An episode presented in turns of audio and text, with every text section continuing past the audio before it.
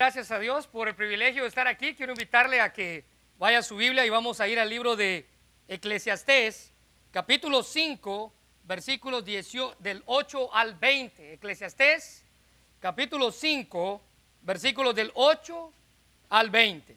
Continuamos con nuestra serie titulada El sentido de la vida.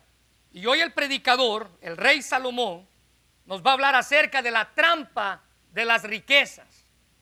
Recuérdese que el rey ha estado en una búsqueda. ¿Cuál es esa búsqueda? El sentido de la vida. Él ha querido comprender por medios humanos lo que el sentido de la vida es. Y hoy llega a exponernos acerca del problema de la trampa de las riquezas. Si usted puede estar conmigo ahí y para las personas que nos visitan, damos gracias a Dios porque están aquí. Solo quiero explicarles que el único pasaje que no está ahí en sus notas es Eclesiastés capítulo 5 el resto de los pasajes que voy a usar están en sus notas y esto lo hacemos para una mejor comprensión y para que podamos llevar el mensaje a casa. Eclesiastés capítulo 5, versículos del 8 al 20 dice, si opresión de pobres y perversión, no me la paguen aquí, si opresión de pobres y perversión de derecho y de justicia vieres en la provincia, no te maravilles de ellos, porque sobre el alto vigila otro más alto que está sobre ellos. Versículo 9. Además, el provecho de la tierra es para todos. El rey mismo está sujeto a los campos. El que ama el dinero no se saciará de dinero. Y el que ama el mucho tener, escuche bien esto, y el que ama el mucho tener, no, se, no saciará o no sacará fruto. También esto es vanidad. Cuando aumentan los bienes, también aumentan los que los consumen. Versículo 11. ¿Qué bien pues tendrá su dueño sino verlos con sus ojos? Dulce es el sueño del trabajador, coma mucho o coma poco, pero al rico no le deja dormir la abundancia. Hay un mal doloroso que he visto debajo del sol de las riquezas guardadas por sus dueños para su mal, las cuales se pierden en malas ocupaciones y a los hijos que engendraron nada les queda en la mano. Como salió del vientre de su madre desnudo, así vuelve, yéndose tal y como vino, y nada tiene de su trabajo para llevar en su mano. Este también es un gran mal que como vino, así haya de volver. ¿Y qué provecho tiene de trabajar en vano? Además de esto, todos los días de su vida comerá en tinieblas, con mucho afán, dolor y miseria. He aquí pues el bien que yo he visto, que lo bueno es comer y gozar uno del bien de todo su trabajo con que se fatiga debajo del sol todos los días de su vida que Dios le ha dado, porque esta es su parte. Asimismo, a todos los hombres a quien Dios da riquezas y bienes, y le da también, escuche bien, la facultad para que coma de ellas, para que goce de ellas y tome su parte y goce de su trabajo. Esto es un don de Dios, porque no se acordará mucho de los días de su vida, pues Dios le llenará de alegría el corazón. Bueno, el predicador, el rey Salomón, hoy nos va a hablar acerca del problema de la trampa de las riquezas. Quiero nada más comentar que si usted se recuerda, el rey ha emprendido un viaje enfático. Él ha estado empeñado en encontrarle el sentido a la vida. Pero a pesar de todas las cosas que había probado y con las que había experimentado, la sabiduría, el placer y todo lo que él ha estado llenándose de conocimiento, en ninguna de ellas pudo encontrar la respuesta que estaba buscando. Es más, si usted se recuerda, todos estos mensajes atrás, hemos dicho que él terminó así como empezó sin respuestas, con más preguntas que respuestas. Pero a pesar de enfrentar esos fracasos de su búsqueda, él no se dio por vencido. Él tiene una meta y esa meta la va a cumplir hasta el final del libro. Lo vamos a ver. Todos los contratiempos que vengan, dice el rey, no me van a impedir a mí que yo llegue a ella. Cada experimento, cada circunstancia que ha vivido le ha enseñado algo de sí que probablemente ni siquiera él mismo conocía de sí mismo pero todas las experiencias de su vida le han enseñado algo. Pero ahora el cogelet o el predicador va a tocar un tema en el cual él tiene mucha experiencia y es el tema de las riquezas. Usted se recuerda, mensajes atrás, le he mencionado un libro del doctor Chuck Swindoll que se llama Un viaje, un viajero desesperado. Y él en su libro nos dice que si hay alguien que tiene que hablarnos o que puede hablarnos con autoridad acerca de las riquezas, este es Salomón. El doctor Swindoll dice, cuando Salomón escribe sobre el dinero, necesitamos tomar notas. Él sabe de lo que está hablando. Bueno, siendo el rey, uno de los más ricos de aquella época, y sin mencionar el más rico del pueblo de Israel, necesitamos escuchar lo que el rey Salomón tiene que decirnos sobre el tema. Pero al, al escuchar el tema esperaríamos que él nos diera consejos de cómo invertir. No sé si ha visto estos libros. ¿Cómo hacerte rico en tres meses? Sí, libros así, temas así. Yo esperaría que el rey nos diera una lección de tres pasos para invertir y hacerte rico. Pero no, es más, lo que él nos va a dar es, no, no es lo que queremos escuchar, sino él nos va a dar advertencias del problema de las riquezas. Si tenemos que escuchar a alguien, dice el doctor Swindle, necesitamos escucharlo a él, al rey Salomón. Él nos va a advertir sobre las posesiones en nuestra vida. Ahora, quiero aclarar algo. No es malo tener posesiones. No es malo adquirir cosas. No es malo venir a este país, los que hemos venido de otro país, para querer tener una vida mejor. No es malo usted si usted compra, si usted disfruta, si usted tiene. No, no es malo. Quiero aclarar esto. No es malo tener posesiones. El problema es que las posesiones nos tengan a nosotros. Ese es el problema, dice el rey. El rey dice, no es malo tener. El problema es que lo que tienes te tenga a ti. Y eso me hace acordar de una historia que escuché una vez, de una mosca joven que iba cerca de una mosca vieja. Y iban las dos moscas volando y de repente, no sé si usted ha visto ese papel donde las moscas se pegan, que usted lo estira y parece como que tiene miel y ahí las moscas buscan para pegarse. Bueno, iba esta mosca jovencita y la mosca vieja volando y ven a una mosca pegada en ese papel. Y la mosca joven dice, wow, mira, esa mosca qué feliz es. Tiene toda esa miel para ella sola. La mosca vieja le dice, las cosas no son como parecen. No es que ella tiene el papel, sino que el papel la tiene a ella. Y aquí el problema, dice Salomón, no es que usted tenga, es que lo que usted tenga, lo tenga usted. Y el predicador pasa a afirmar algo que en muchas ocasiones hemos visto y experimentado. Y la frase principal del mensaje es, el dinero no le hace feliz. Y si usted va tras el dinero, tarde o temprano, va a caer en la trampa. Y él comienza dándonos un ejemplo, y ya luego entramos al mensaje. El ejemplo que él nos da es el versículo 8 y el versículo 9. Y en el versículo 8 y el versículo 9 nos muestra la corrupción de la burocracia en los días de Salomón y en nuestros días. ¿Sabe qué está diciendo Salomón? No hay gobierno, dice él, que no vaya a ser corrupto. Todos los gobernantes en cierta manera son corruptos. ¿Alguna vez usted ha conocido un alcalde honrado? No, ni uno. Y los que parecen honrados es porque saben cómo hacer la movida. ¿Se recuerda este alcalde de México que dijo que él había robado, pero había robado poquito? ¿Se recuerda las noticias? Ese hombre que decía, yo les he robado, pero yo he robado poquito. Al menos tenemos que aplaudir la honestidad del hombre, ¿no?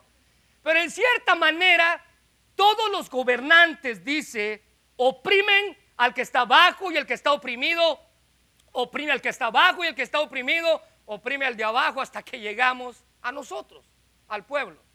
Y el rey comienza a decir que la corrupción que hay en la burocracia detrás de los escritorios de los gobernantes se ha dado a lo largo de la historia y se seguirá dando a lo largo de la historia. Es un problema, porque todo lo que la burocracia o la corrupción tiene que ver es con dinero, con obtener, con querer. Yo he robado, dijo este hombre, pero he robado poquito. Bueno, las riquezas son una trampa. Y para entenderlo, el rey Salomón, el predicador, nos presenta cuatro verdades sobre las riquezas allí en ese pasaje. En primer lugar, en sus notas, mientras más tienes es la primera verdad. mientras más tienes, más quieres. Dígame si eso no es una verdad. Mire el versículo 10. El que ama el mucho tener no se saciará de dinero. Y el que ama el mucho tener no sacará fruto. Y mientras más tienes, más quieres. Hay un deseo corrupto dentro del ser humano, dentro de cada uno de nosotros, que constantemente nos asedia diciendo, nunca es suficiente, quiero más. Lo han tenido los hombres más ricos a lo largo de la historia. Y esto no es únicamente de los ricos, esto es un deseo universal. Todos los seres humanos tenemos ese deseo corrupto dentro de nosotros que dice, yo quiero más. Tenemos una ingenua idea de que si tenemos más quiere decir que vamos a vivir más felices. Cuando en realidad la historia nos dice todo lo, lo contrario. Humanamente asociamos la felicidad con el mucho tener, pero alguien dijo que el dinero no te lleva a la felicidad, pero pareciera que te deja unas cuadras de donde ella vive. Porque tenemos la ingenua idea de decir, si yo tengo más, entonces yo voy a ser más feliz. No hay forma, hermanos, dice el rey, de satisfacer la ambición del dinero, porque siempre queremos más de lo que tenemos. Salomón observó que en aquellos días el que ama el dinero lo busca obsesivamente y cuando se empeña en esa búsqueda obsesiva, nunca encontrará la felicidad que el dinero promete. Mira lo que dice la nueva traducción viviente de ese mismo pasaje. Los que aman el dinero nunca tendrán suficiente. Qué absurdo es pensar que las riquezas traen verdadera felicidad. Porque pensamos que mientras más tenemos, más felices somos. Bueno, Salomón, siendo el rey más rico de aquella época, sabía muy bien que la abundancia de las posesiones no sacia a nadie y no hace feliz a nadie. Por el contrario, dice el comentarista Derek Kidner, si hay algo peor que la adicción que trae el dinero, es el vacío que éste deja.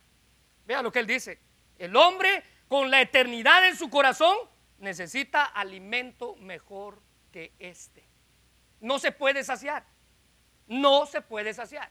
El rey dice también esto es vanidad. Versículo 10. Esto tampoco tiene sentido. Esto también es una vana ilusión. Y en muchas ocasiones creemos que nosotros no padecemos de este problema. Usted dice, bueno, ese es un problema que los ricos tienen. Ellos tienen más y quieren más. Les dije que es un problema universal. Les dije que es un deseo corrupto universal. Pero un ejemplo claro para desmentirlo a usted, si usted piensa que usted no tiene ese problema, es cada vez que viene su cheque de viernes, cuando usted trabaja muchas horas y después trabaja pocas horas, dígame si no hay un deseo que le dice, me gustaría ganar, pero con muchas horas. Desgastarnos por ganar un poco más. ¿Sabe por qué? Porque nunca es suficiente. Pablo le dijo a Timoteo, porque los que quieren enriquecerse, 1 Timoteo 6:9, caen en tentación y lazo y en muchas codicias necias y dañosas que hunden a los hombres en destrucción, dice ahí, y perdición, porque raíz de todos los males es el amor al dinero, el cual codiciando algunos se extraviaron de la fe y fueron traspasados de muchos dolores. La búsqueda de las riquezas, dice el apóstol Pablo, esa búsqueda trae consigo tentación es una trampa que muchas veces vienen acompañadas, dice Pablo, con pasiones insensatas y dañinas. Mirando a la luz de la muerte, el apóstol Pablo nos está diciendo, nada de eso tiene sentido. No te empeñes en buscar la riqueza porque es necio y no tiene sentido. ¿Las consecuencias cuáles son? ¿Las consecuencias cuáles son? Versículo 9.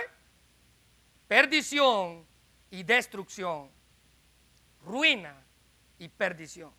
Y eso es una pérdida irreparable de la cual el apóstol Pablo está hablando aquí. Nos muestra que la futilidad de la búsqueda de las riquezas para su propio beneficio no lo va a llevar a nada. Cuando Pablo describe el amor al dinero como una raíz de todos los males, es importante que él señala que existe la diferencia entre el dinero mismo, pero el amor al dinero es otra cosa. como una cosa necesaria, no está nada mal, dice Pablo. Pero cuando se convierte en el objeto principal de mi vida, estoy en un problema. El interés de Pablo aquí al mostrarnos es señalar los riesgos, el problema de aferrarse al dinero con todas sus fuerzas, caer en la trampa y olvidarnos que es Dios quien nos provee cada día. Hebreos 13:5 dice, no amen el dinero, estén contentos con lo que tienen. Ahora ve esta frase, pues Dios ha dicho, nunca te fallaré, jamás te abandonaré. Es Dios. Yo no tengo por qué armar el dinero porque es Dios quien provee mi vida. Y cuando caemos en querer desmedidamente aumentar nuestras riquezas, es cuando el aumento de ellas, dice el rey Salomón, aumentan también los gastos. ¿No se ha dado cuenta? Mientras más usted gana, más usted gasta. Mientras más usted tiene, más usted gasta. Ve el versículo 11, si es tan amable conmigo. Dice el versículo 11, cuando aumentan los bienes, también aumentan los que los consumen. Qué bien pues tendrá su dueño si no verlos con sus ojos.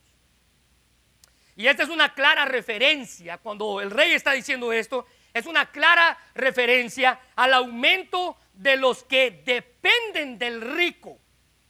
No sé por qué, pero es como que cuando alguien se hace rico piensa que de ley él tiene que cambiar su estilo de vida. Es como cuando alguien comienza a ganar bien, es una, es una ley que usted tiene que cambiar su estilo de vida. Déjeme darle un ejemplo. Una casa mejor, más y mejores servicios. Ahora debe de tener sirvientes. Y por si fuera poco, el, autor está diciendo que ahora aumentan los amigos que antes no tenía, pero que ahora es rico, los parientes lejanos buscando cada uno su parte del pastel. Y además de eso, aumentan las organizaciones sin fines de lucro que van a tocar a su puerta para buscar algo del rico. Matthew Henry dice que mientras más tienen los hombres, mejor es la casa que deben mantener, más sirvientes que deben emplear, más invitados que deben agasajar y más gente que dependerá de ellos. El rey Salomón escribió Proverbios capítulo 19, versículo 4, y él dice que las riquezas traen muchos amigos, pero la pobreza los aleja a todos. Subraye eso, por favor. Vea que esto se escribió hace miles de años atrás. Las riquezas traen muchos amigos, pero la pobreza los aleja a todos. Y ver cuán fuerte es el amor del hombre al dinero Decía un comentarista, siervos, amigos, aduladores, comelones, jubilados y otros gorrones que acuden al rico, como cuervos a un cadáver, no para defenderlo, sino para devorarlo. El rey dice, es un problema, es una trampa. De ahí la pregunta de Salomón en el versículo 11. Vea el versículo 11. ¿De qué sirven, dice él? ¿De qué sirven las riquezas? Quizás solo para ver cómo se escapan de las manos. La riqueza y las ganancias materiales no contentan y no pueden satisfacer a los seres humanos. ¿Por qué? Primera verdad, mientras más tiene, más quiere. Segunda verdad, mientras más se tiene, más preocupación hay. Segunda verdad, mientras más se tiene, más preocupación hay. Mira el versículo 12 conmigo, por favor. Dulce es el sueño del que trabaja, coma mucho o coma poco, pero al rico no le deja dormir la abundancia. Vemos a los ricos y pareciera que nada les preocupa, ¿no es así? Usted ve a esta gente disfrutando y usted parece que nada le preocupa. Claro, tienen todo lo que desean, todo lo que pueden adquirir, y ese solo hecho nos da la idea de que ellos carecen de preocupaciones. Pero ignoramos que para ellos hay otras preocupaciones totalmente diferentes a las nuestras. El predicador describe a un hombre trabajador aquí y lo describe como una persona que después de laborar 8, 10 horas en su trabajo, es probable que se dedique a practicar un deporte o que él sea el entrenador de un deporte, llegue a su casa rendido del día para disfrutar con sus hijos Y mientras él se está sentando al sillón a ver televisión, ya está listo para ir a la cama. Nada le preocupa, él ya hizo lo que tenía que hacer. Listo para dormir. Dice él, tenga que comer o no tenga que comer. Él descansa como si no hubiera un mañana. ¿Tiene preocupaciones? Sí. Pero todos tenemos preocupaciones. El problema radica cuando las preocupaciones, al igual que el dinero, nos tienen a nosotros. Alguien dijo que el sueño del trabajador es dulce no solo porque está cansado, escuche bien esto, sino porque tiene pocas preocupaciones que interrumpen su sueño. El sueño del cristiano, dice este hombre, diligente, eh, y su sueño largo son dulces, habiéndose entregado el mismo y su tiempo al servicio de Dios, puede reposar alegremente en Dios como su reposo. El problema con el que ha confiado en Dios, dice el predicador, es que él ha aprendido a descansar en Él. No es que en realidad no tenga preocupaciones, él tiene preocupaciones como todo el mundo, pero él ha aprendido a descansar en Dios, quien tiene cuidado de sus preocupaciones. Y cuando nosotros nos hacemos cargo de nuestros temores, de nuestras presiones, de nuestros problemas diarios, demostramos que no confiamos en Dios plenamente. Mire primera de Pedro 5, 7. Pongan todas sus preocupaciones y ansiedades en las manos de Dios porque Él cuida de ustedes. Cuando nos volvemos a Él y nos arrepentimos, Él va a llevar incluso el peso de todos nuestros dichos problemas. El dejar que Dios se haga cargo de nuestras preocupaciones nos llama a la acción, no a la pasividad.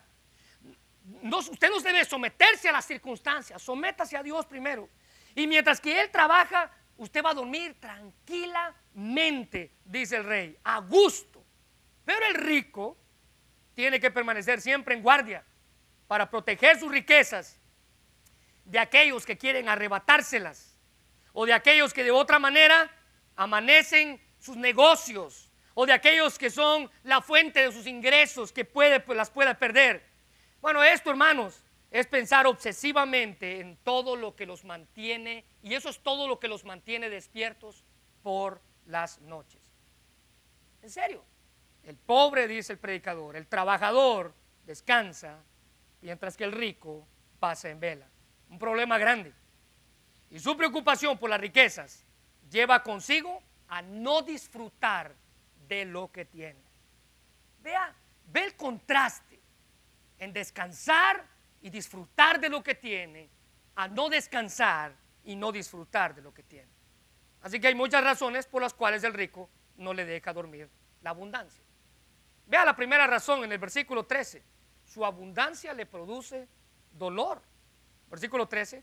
Hay un mal, subraya esto en su Biblia, doloroso, que he visto debajo del sol las riquezas guardadas por sus dueños para su mal. Salomón encuentra otro mal doloroso, otro gran problema. Y este se puede dividir en dos, las riquezas guardadas para su mal y el que pierde sus riquezas en un mal negocio. Versículo 14, las cuales se pierden en malas ocupaciones. La Biblia de las Américas traduce esta versión o este pasaje, esta línea ahí, cuando las riquezas se pierden por un mal negocio. Y ambas circunstancias son un mal doloroso. Amontonar mucho dinero sin pensar en qué invertirlo e invertirlo en un mal negocio que al final de tantas nos va a hacer perder todo. Eso es lo que no lo deja dormir al rico. Ambas cosas, dice el rey, son vanidad. Las riquezas se perdieron repentinamente y catastróficamente, ya sea en juegos de azar tontos, decía un escritor, o en una aventura equivocada o en un cambio repentino de las circunstancias. Cualquiera que sea la situación, de todo lo que el hombre esperaba tener, nada tenía en su mano al final de su vida. El problema radica, hermanos, en que probablemente estemos haciendo esto para heredar a nuestros hijos, para que no les falte nada, y llegamos al final de nuestra vida y nos damos cuenta que no les dejamos absolutamente nada. Mira el versículo 14 al final. Las cuales se pierden en malas ocupaciones y a los hijos que engendraron nada les queda en la mano.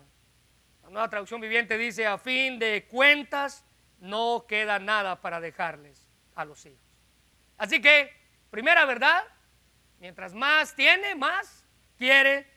Segunda verdad, mientras más se tiene, más preocupaciones hay. Ahora note conmigo la tercera verdad, por favor. Nada trajimos y nada nos vamos a llevar. Nada trajimos y nada nos vamos a llevar. Vea que lo está diciendo el rey más rico de la historia del pueblo de Israel. Versículo 15. Como salió del vientre de su madre, desnudo, así vuelve, yéndose tal como vino. Y nada tiene de su trabajo para llevar en su mano.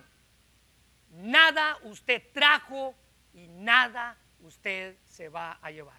Si usted se recuerda, hace un par de semanas atrás le hablé que Dios dentro de nuestro corazón ha puesto la eternidad.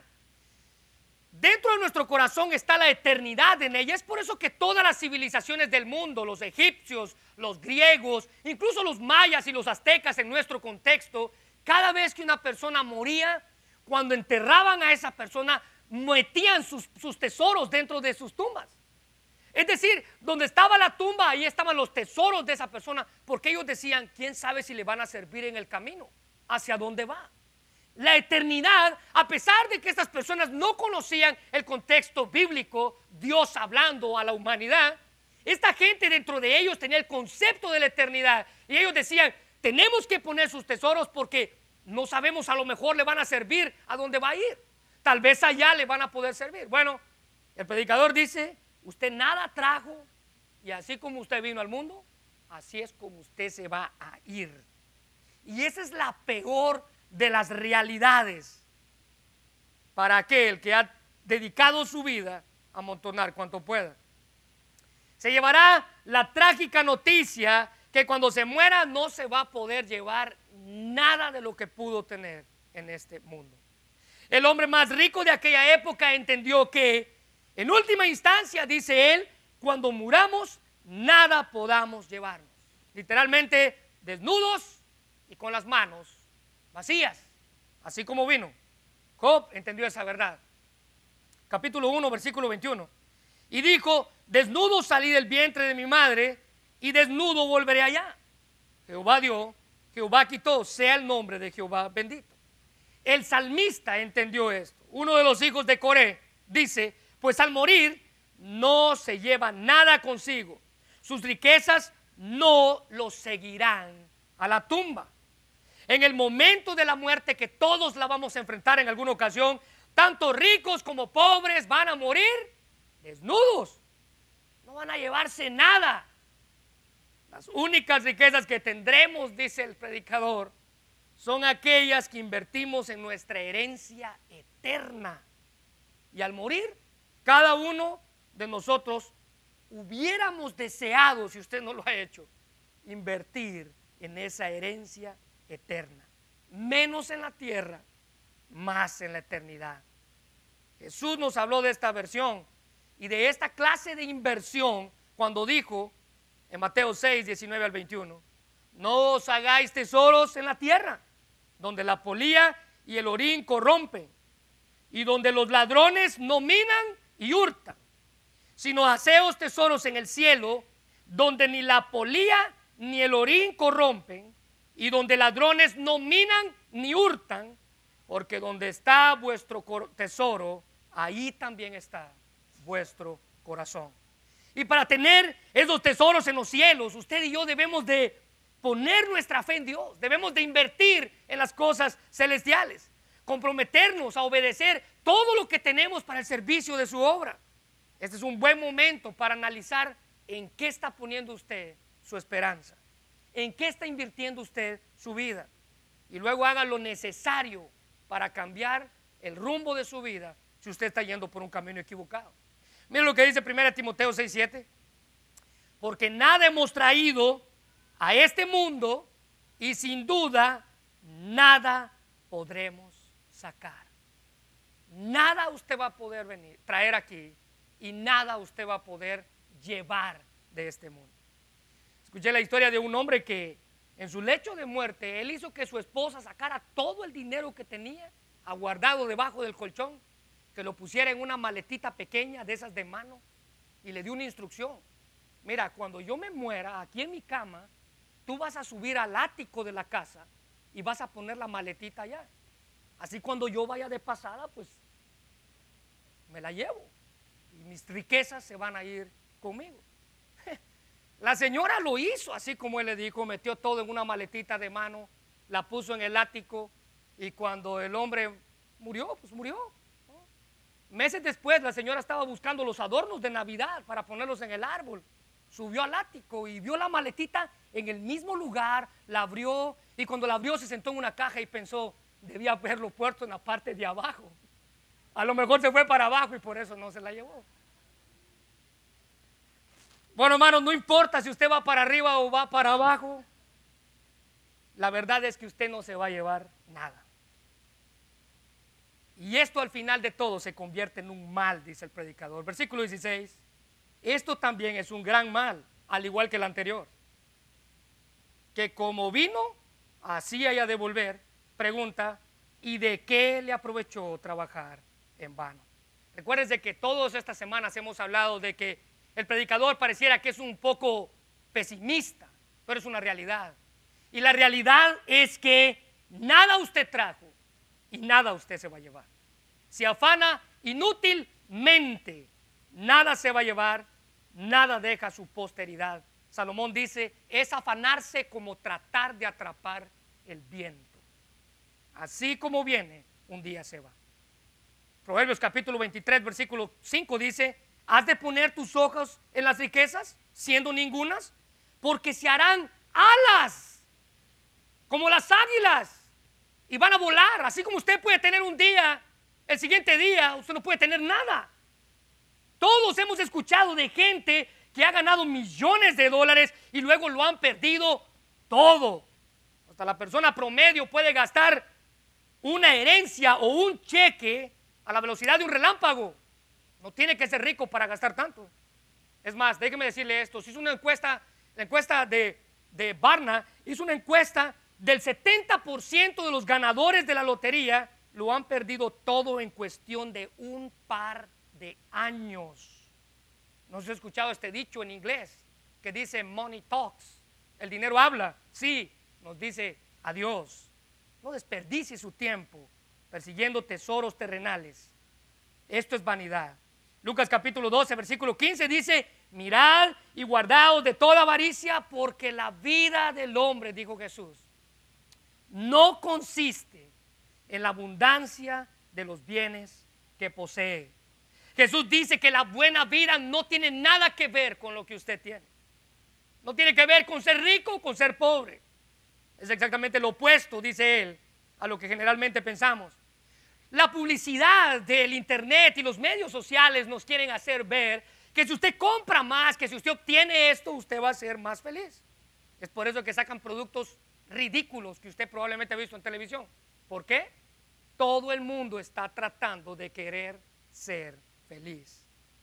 Él quiere vivir, dice el rey, con esta clase de filosofía, pero si usted quiere vivir con esta clase de filosofía, prepárese. Versículo 17 Además de todo esto, todos los días de su vida comerá en tinieblas. Y eso no significa que le gusta comer a la luz de las velas. Esto no significa que espera la noche para comer porque está trabajando todo el día. Esto significa que va a comer con dolor, con pobreza y con miseria. Y terminará todo esto por el amor desmedido a sus riquezas. La palabra de Dios para todos dice, solo consigue días llenos de tristeza y dolor, al final queda uno frustrado, enfermo y enojado. ¿Le gustaría que así fueran sus días? Amargado, enfermo, gruñándole a todo el mundo que está alrededor suyo y frustrado. Bueno, el rey ya nos había hablado de esto. Mira el capítulo 2, versículo 23, y ya luego pasamos a la última. Capítulo 2, versículo 23 dice, porque todos sus días no son sino dolores, trabajos, molestias y aún de noche su corazón no reposa. Esto también es vanidad. Muy bien. Cuarta verdad. Cuatro verdades sobre la trampa de las riquezas. Y la cuarta verdad es que Dios nos da el bien que podemos disfrutar. Es Dios. Dios nos da el bien que podemos disfrutar.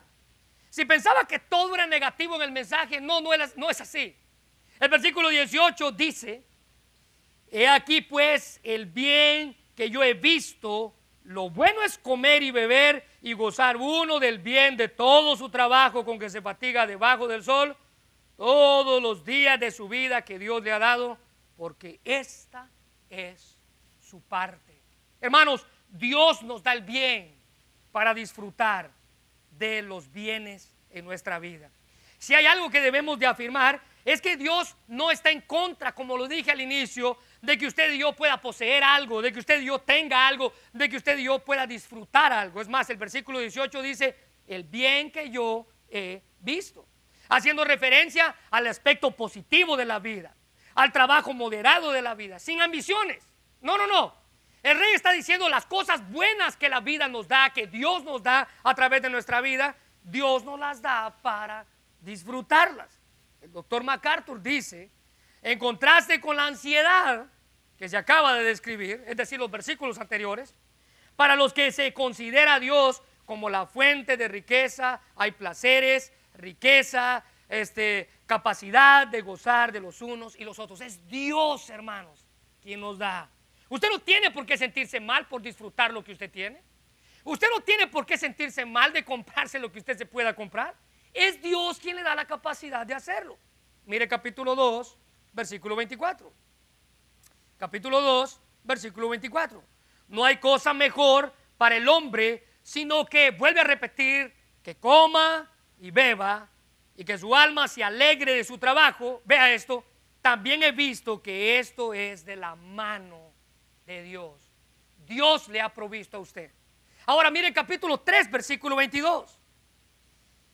Así pues, he visto que no hay cosa mejor para el hombre que alegrarse en su trabajo, porque esto es su parte, porque ¿quién lo llevará para que vea lo que ha de ser después de él? Bueno, vea, el rey está diciendo, usted puede disfrutar lo que tiene, usted puede disfrutar lo que Dios le ha dado. Y aunque el predicador aquí sabía que las riquezas no traían el verdadero significado de la vida, él comprendía y entendía que cada cosa que él tenía había sido dada por Dios. ¿Con qué propósito? Con el propósito de disfrutar. Disfrútelo. Dios se lo dio a usted. Muchos piensan que Dios es como el asesino del gozo, ¿no? Sea, que Dios no está en nuestras alegrías. Que cuando se habla del gozo y la alegría, Dios no está ahí. Bueno, por el contrario, hermanos, Dios permite que tengamos y que disfrutemos lo que tenemos. Dios le permite tener ciertas bendiciones en su vida. Disfrútelas. Usted no tiene por qué sentirse culpable de hacerlo. Es Dios quien nos da la bendición de disfrutar del esfuerzo de nuestras manos. El que usted pueda tener una casa grande, que usted pueda tener un carro nuevo, cualquiera que sea la circunstancia, disfrútelo. Es Dios quien lo ha dado. Si puede comprarlo, adquiéralo y disfrútelo. Como alguien dijo, la vida es un don, dice el versículo 19, de Dios, y don de Dios son todos los días de vida que vivimos. Bueno es agradecérselo como venido de su mano y disfrutarlo alegremente. Mire versículo 19. Asimismo, todo hombre a quien Dios da riqueza y bienes y le da también la facultad, subraya esto, la facultad, la facultad para que coma de ellas, para que disfrute de ellas. Esto es lo que verdaderamente trae satisfacción en nuestra vida. El rey ya había hablado de esto, capítulo 3, versículo 13. Y también que es don de Dios que todo hombre coma, beba la misma actividad refiriéndose al disfrute y goce del bien de toda su labor. Incluso la misma riqueza de Salomón, él dice, todo lo que yo tengo ha venido de Dios.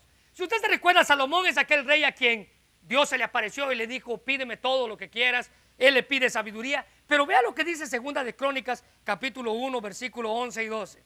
Dios le dijo a Salomón, escuche bien, por cuanto tu mayor deseo es ayudar a tu pueblo y no pediste abundancia de riquezas ni fama, ni siquiera la muerte de tus enemigos o tu larga vida, si no has pedido sabiduría y conocimiento para gobernar a mi pueblo como es debido, subraya el versículo 12, ciertamente te daré la sabiduría y el conocimiento que pediste, pero también te daré abundancia, riqueza y fama. Aquí está la clave y quiero que marque esto. Como nunca las tuvo ningún otro rey, ni antes que tú, ni después de lo que tú eres. ¿Sabe qué estaba diciendo Dios ahí? Ningún rey como lo que tú has tenido. por eso que Salomón es el rey más sabio, pero Salomón también es el rey más rico. Vea, el dinero no es malo en sí mismo. El problema, dice el rey, es el amor al dinero, que nos lleva a caer en esta clase de trampa y de pecado. Cualquiera que sea la situación financiera en la que usted esté, no dependa del dinero para ser feliz. El dinero no hace feliz a nadie.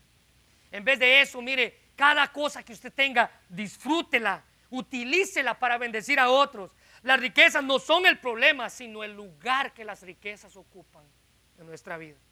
¿Sabe por qué? Jesús dijo que ninguno, Mateo 6:24, puede servir a dos señores, refiriéndose a las riquezas y refiriéndose a Él. Vea lo que Él dice. Ninguno puede servir a dos señores porque aborrecerá uno o amará al otro o estimará uno o menospreciar al otro. ¿Cómo sabemos que está hablando de las riquezas? Bueno, ahí dice, no podéis servir a Dios y a las riquezas. En cierta manera, hermanos, las riquezas se pueden convertir en un Dios. Pero recuérdese de esto. Dios da la vida, Dios da los bienes, Dios da la facultad de gozar una cosa como la otra. Y cuando una persona reconoce, aquí está la bondad de Dios todo lo que Él da, que todo lo que usted tiene proviene de Él, es entonces cuando usted va a poder disfrutar todo lo que tiene en su vida. Sea poco o sea mucho. Mire el versículo 20. Porque no se acordará mucho de los días, dice él, de su vida, pues Dios le llenará de alegría el corazón. Y aunque la versión Reina Valera que tenemos no es un tanto clara en este versículo. Yo les coloqué ahí la versión Dios habla hoy, que dice, y como Dios le llena de alegría el corazón, no se preocupa mucho por el curso de su vida. ¿Sabe por qué? Él tiene cuidado de nosotros. Ahora, para terminar, déjeme hacer una pregunta. ¿Disfruta usted lo que tiene? ¿Disfruta usted lo que Dios le provee? ¿Disfruta usted la condición en la que está? Sea mucho o sea poco. Bueno, déjeme decirle, es Dios quien ha permitido que usted esté ahí. Y no importa cuánto tenga, si usted trata de lograr alcanzar la felicidad en una forma ilusa, tratando de amontonar, nunca va a tener suficiente. Siempre usted va a querer más. Siempre usted va a desear más porque el que mucho tiene, ese es el que más quiere. Y es un deseo corrupto en el corazón del ser humano que no puede ser saciado. ¿Por qué no deja que la bondad de Dios sea la que tenga cuidado de usted? Mire, si hay algo que usted tiene que entender, es que a lo largo de la historia Dios se muestra como un Dios bueno. Y no hay duda de eso. Dios es bueno. Y cualquiera que sea la circunstancia y la situación en la que usted está, Dios en su bondad ha permitido que usted esté ahí. Quiero invitarle a que se ponga de pie. Y ahí donde está, cierre sus ojos y vamos a orar, pero mientras oramos, ahí con sus ojos cerrados, póngase de pie. Y quiero invitarle a que cierre sus ojos. Y mientras oramos, yo lo invito a que usted haga conciencia de la condición en la que está. Sea mucho, sea poco. ¿Qué condición? ¿En qué condición? Sea mucho o sea poco.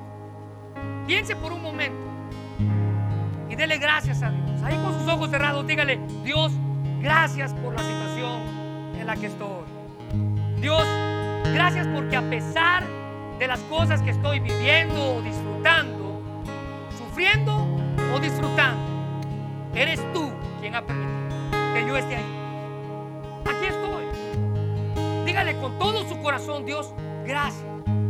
Gracias por la condición en la que estoy. Libra mi de pensar que nunca voy a tener suficiente. El rey pudo haber caído en ese mal. El rey pudo haber caído en ese mal. Pero él nos da la advertencia y la advertencia es clara. Cuidado, las riquezas son una trampa. No caigan en ella. No caigan en ella. Disfrute lo que tiene. Sea feliz. Las riquezas no pueden hacer feliz a nadie. Señor, te damos gracias por tu palabra. Gracias por el privilegio que nos das de haberla escuchado. Quiero pedirte, Padre, que seas tú quien bendiga este momento. Que bendigas tu palabra, Señor. Y si hay algo en nuestra vida que necesita ser moldeado, permite que tu palabra sea la que hable nuestro sea tu palabra la que nos dé la facultad de entender que a pesar de las cosas que estemos viviendo, eres tú quien tuvo, por tu bondad, nos da el privilegio de disfrutar lo que tenemos. Sea mucho o sea poco. Y Señor, cada vez que tú nos bendigas en nuestra vida, cada vez que tú des en abundancia en nuestra vida, permite que eso sirva para bendecir a otra persona. Gracias por tu palabra. Gracias por tu amor.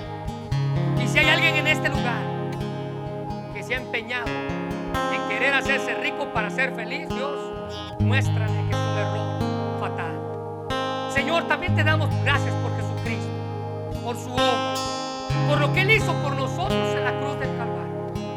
Y si hay alguien aquí en este momento que aún no conoce a Jesús y en este momento usted quiere pedirle perdón por sus pecados, yo le invito a que usted levante su mano. Queremos orar por usted. Usted tal vez conoce de Dios y se ha alejado de Él, y ese es su caso, acérquese.